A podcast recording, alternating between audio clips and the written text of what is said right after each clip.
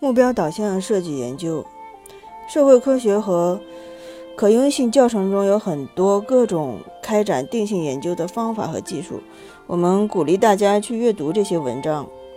本章的重点是讲述过去十年来实践中已经证明了行之有效的技术，偶尔会涉及呃设计和可用性领域中广泛实践的类似技术。我们避免陷入理论的泥潭，而以清晰实用的方式来呈现这些技术。我们发现，如下定型定性研究活动在目标导向设计实践中最有用。呃，是按照执行顺序来排列：一、启动会；二、文献综述；三、产品或者原型。和竞争者审核。四、利益相关者访谈。五、主题专家访谈。六、用户和客户访谈。七、用户观察斜杠人种学实地研究。图二杠二显示了这些活动。一、启动会。尽管项目启动会并非严格意义上的研究活动。但却包含了研究的一项重要内容。这是设计师聚集利益相关者提出初始问题关键、初始关键问题的好机会。比如说，呃，产品是什么？呃，用户是谁呢？用户最需要的是什么？从业务上来说，哪些客户和用户最重要？设计团队和商业上面临了何种挑战？谁是最大的商业？呃，谁是最大的竞争对手呢？为什么他是？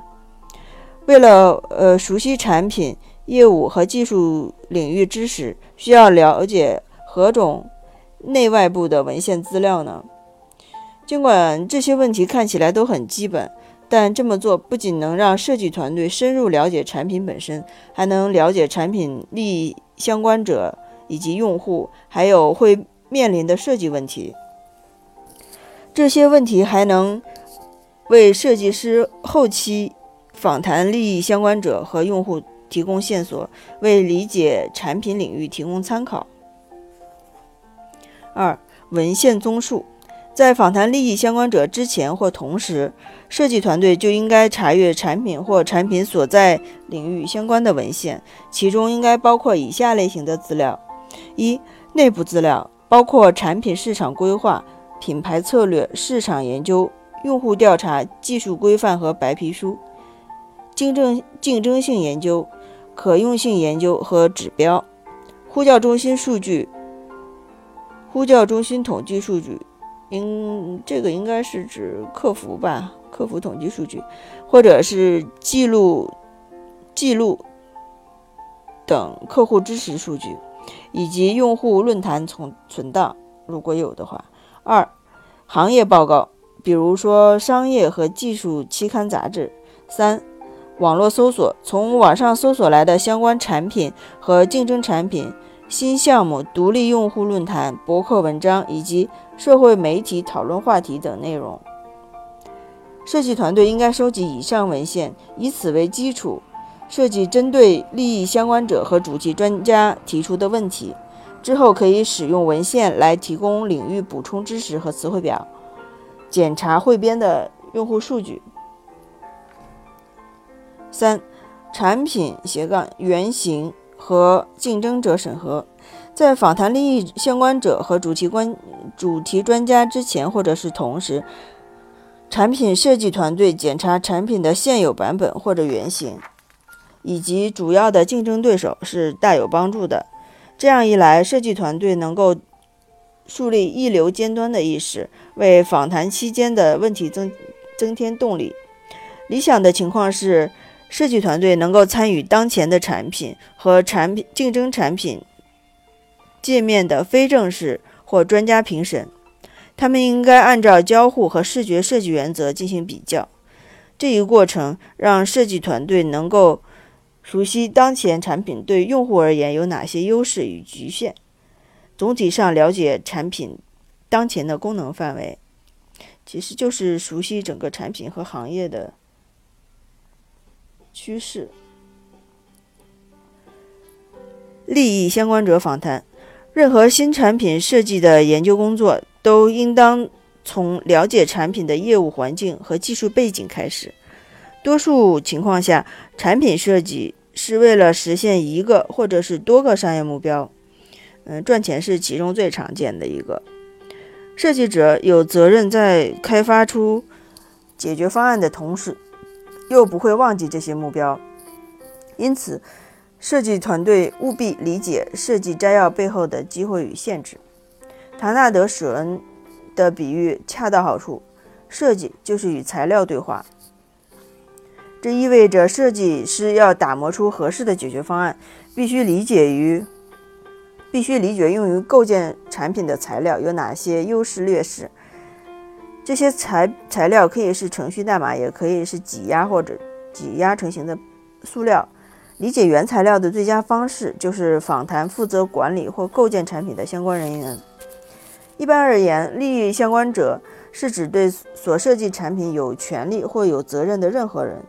具体来说，利益相关者是委托设计的组织方的所有关键成员，通常包括高管、经理以及开发、销售、产品管理、市场营销、顾客支持、设计。和可用性等方面的代表成员，可能也包括与委托方组织有业务合作的其他组织的类似人员。访谈利益者、利益相关者应当在其他用户研究开始之前进行。访谈利益相关者有助于启发，有于启发展开用户研究。访谈利益相关者最有效的方式是单独进行。而不是大规模的跨部门间交流，一对一的设定，一对一的设定能促使一些利益相关者畅所欲言，确保个人观点不会淹没在人群中。访谈最好不要超过一个小时。如果确认某个利益相关者是极有价值的信息来源，还可以召开后续会议。从利益相关者那里收集某些。类型的信息尤为重要。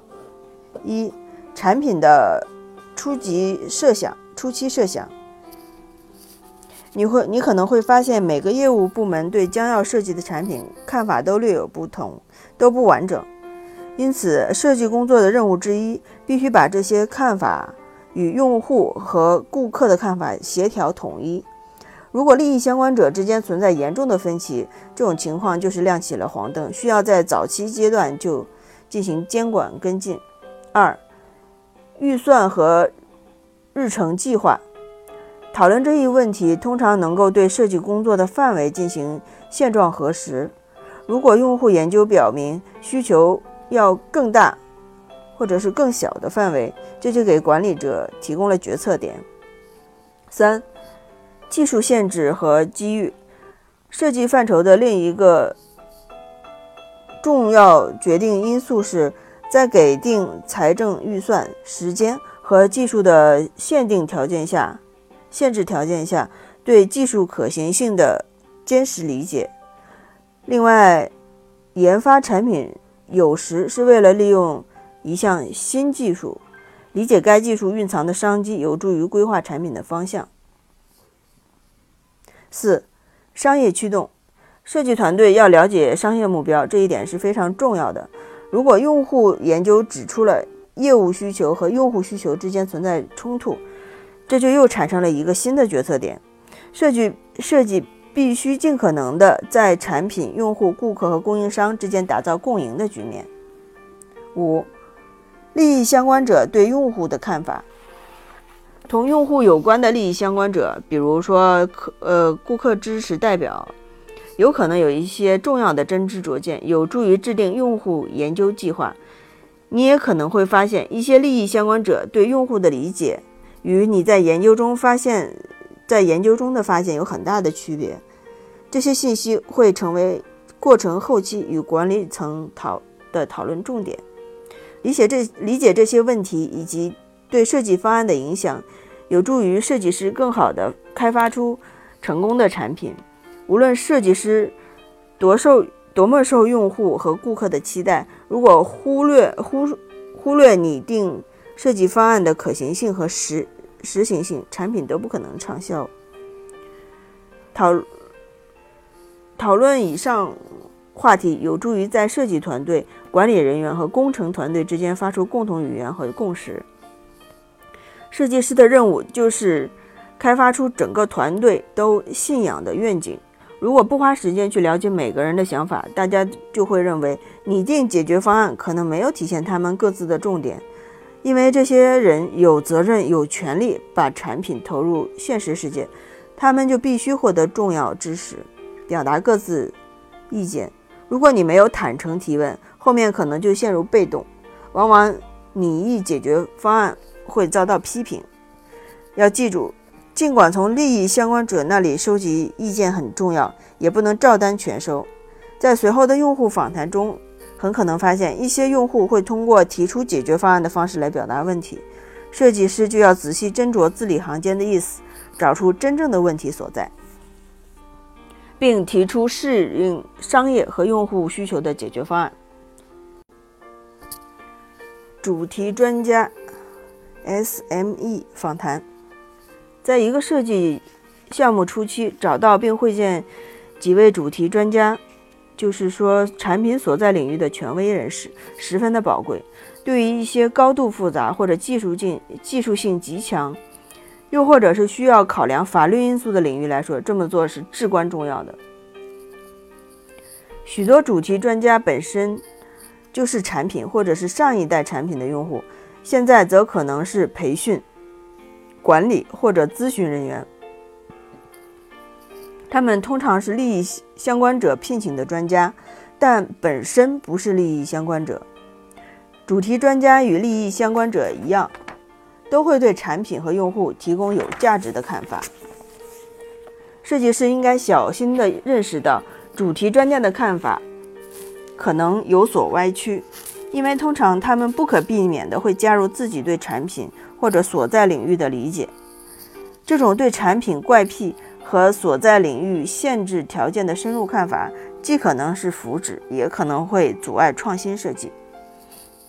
借助主题专家时，应该考虑以下几点：一、主题专家通常是专业用户，他们对产品或者领域的领域的长期经验，意味着他们可能已经习惯了当前的交互，他们可能倾向于专家级用户，而不是。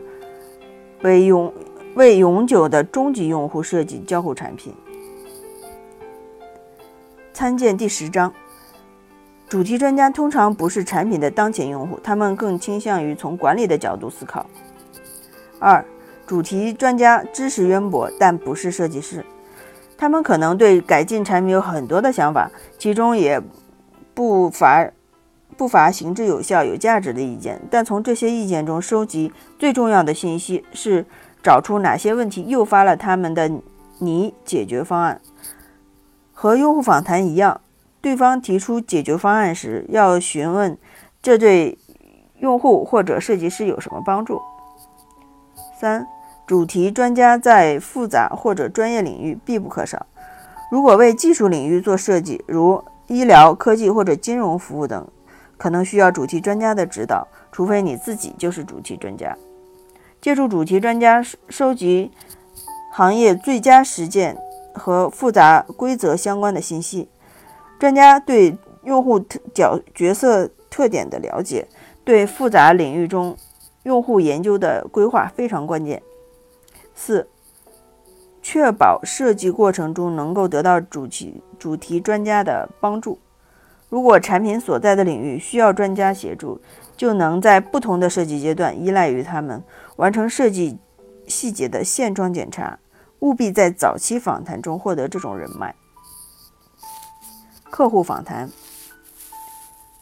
用户和客户这两个概念容易很容易被混淆。对于消费品来说，客户通常就是用户，但在公司或者是技术领域。用户和客户通常是指不不一样的人，尽管两组人都是访谈对象，但他们对产品的观察角度不同，在产品最终设计的反应也有所不同。客户指购买产品的人，对消费品来说，客户往往也是产品的用户。对面向儿童或者青少年的产品来说，客户就是父母或监护人。为了确保产品的可行性，理解客户以及其目标就非常重要。同样意识到这些顾客实际上很少用产品，当他们使用的时候，也和用户的使用方式不一样。访谈客户时要了解的以下内容：一、购买产品的目的；二、当前解决方案中遇到的难题；三、购买正在涉及的这类产品时的决策过程；四、在安装、维护、管理产品时的角色；五、产品所在领域相关问题和词汇。同主题专家一样，客户对于改进产品可能会有很多意见，分析这些意见背后存在的问题也非常的重要。就像针对主题专家的情况一样，这样才能确定所提想法背后的问题。因为在设计过程后期，可能会产生更好、更完整的解决方案。用户访谈设计的主要关注点是用户，他们是亲自使用用户来达成目标的人。如果要重新设计或者是改良现有产品，与现有用户和潜在用户交流就非常的重要。而潜在用户虽然目前并没有使用产品，但因为产品能够满足他们的需求，所以他们将来很可很可能会使用，属于产品的目标市场。对现有用户和潜在用户进行访谈，可以发现产品当前版本的体验。对产对用户行为和思维有何影响？我们需要从客户访谈中了解的信息：一、产品如何适应用户生活和工作流程，用户何时因什么原因以及怎么使用产品；用二、用户角度的领域知识，用户完成工作所需要知道的信息；三、当前任务和活动。包括现有产品需要完成和不能完成的。四、使用产品的动机与期望。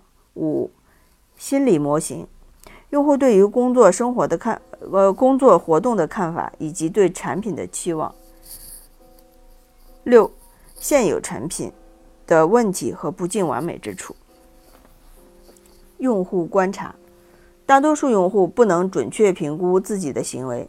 尤其是行为脱离了人类活动范畴的时候，的确，由于害怕显得愚蠢、无能，或者是缺乏礼貌，许多人不会谈论他们觉得有问题或者是难以理解的软件行为。因此，如果在设计师希望了解的场景之外进行访谈，收集到的信息将会不完整和不精确。访谈的时候，可以与用户。讨论他们对自身行为的看法，或者是可以直接的观察用户，直接观察的效果更佳。或许收集定性用户数据最有效的技巧是将访谈和观察结合起来，允许设计师实时提出问题、问题澄清，直接询问观察到的情形。很多可用性专家利用技术辅助手段，比如录音。或者是摄像来记录用户的言行，采访者应切记使用这些技术不要太过明显，否则用户就会分神，或者表现的与没有被记录的时候有所不同。根据经验，一个笔记本和一台数码相机足以捕捉我们需要的全部信息，同时不会有损信息交流的真实性。通常只有我们觉得。同被访者建立信任关系时，才拿出数码相机，用来捕捉环境一些难以速记的元素和对象。如果使用恰当，视频可以成为强有力的表现工具，用以说服利益相关者接受有争议或者超出预料的研究结果。在一些不适合做笔记的场所，如在行驶的车中，视频也有用武之地。对消费品而言，很难获得用户行为的真实画面，尤其是户外或者是公众场合使用产品的话，这种情况下，采取路人的方式观察用户十分的有效。这样，设计团队能够在公开场合轻松地观察产品相关的人类行为。这一技巧有助于理解传统企业商业相关行为。这些行为可以解释成网络行为、移动相关的各类行为，或者主题公园或博物馆等与特定环境的有关行为。